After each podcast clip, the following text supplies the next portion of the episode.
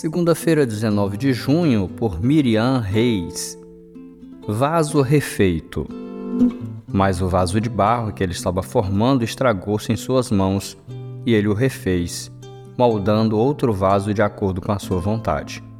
Jeremias 18, verso 4. É possível estar nas mãos do oleiro e ainda se estragar? Sim, mas há esperança. Quando estragamos tudo por causa do pecado, o Senhor não nos joga fora, mas começa o trabalho novamente. O vaso duro precisa ser quebrado e o barro amolecido para ser trabalhado. O arrependimento sincero, a confissão de pecados e o reconhecimento de que necessitamos de ajuda para sermos quem Deus quer que sejamos permitem que o oleiro tenha a liberdade de trabalhar em nós e, em seguida, por meio de nós, alcançar outras pessoas. O oleiro faz do barro o que quer.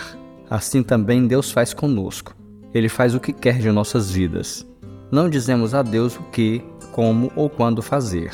Como o oleiro experiente em sua obra, o Senhor é soberano e age com poder, moldando-nos para que sejamos semelhantes à imagem de seu Filho Jesus. O objetivo do oleiro nunca é destruir o vaso, mas fazer algo belo, útil, durável, resistente, valioso e necessário para quem o utilizar.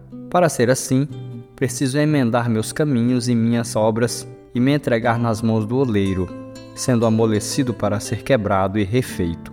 Busquemos, pois, diariamente descer à casa do oleiro e pedir-lhe que quebre e amoleça o barro duro do nosso coração e nos molde à imagem de Jesus.